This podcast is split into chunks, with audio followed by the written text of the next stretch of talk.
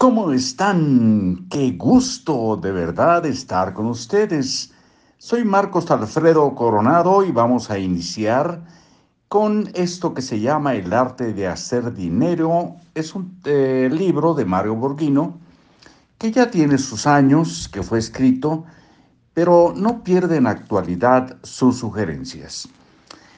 Tiene un subtítulo que se llama Con este libro empiece a pensar como millonario ediciones de bolsillo.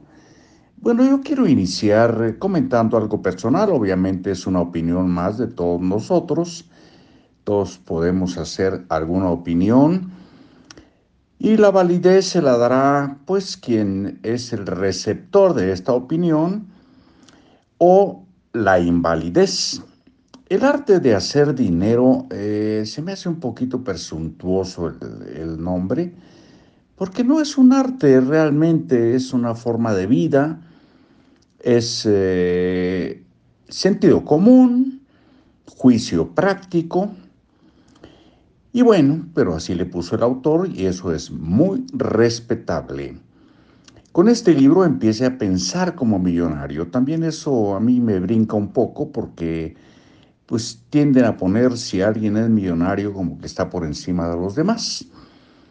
Y el tener o no recursos básicamente es no cuánto recibe uno, aquí mismo lo dice en el libro Mario Borghino, sino qué hace con eso que recibe.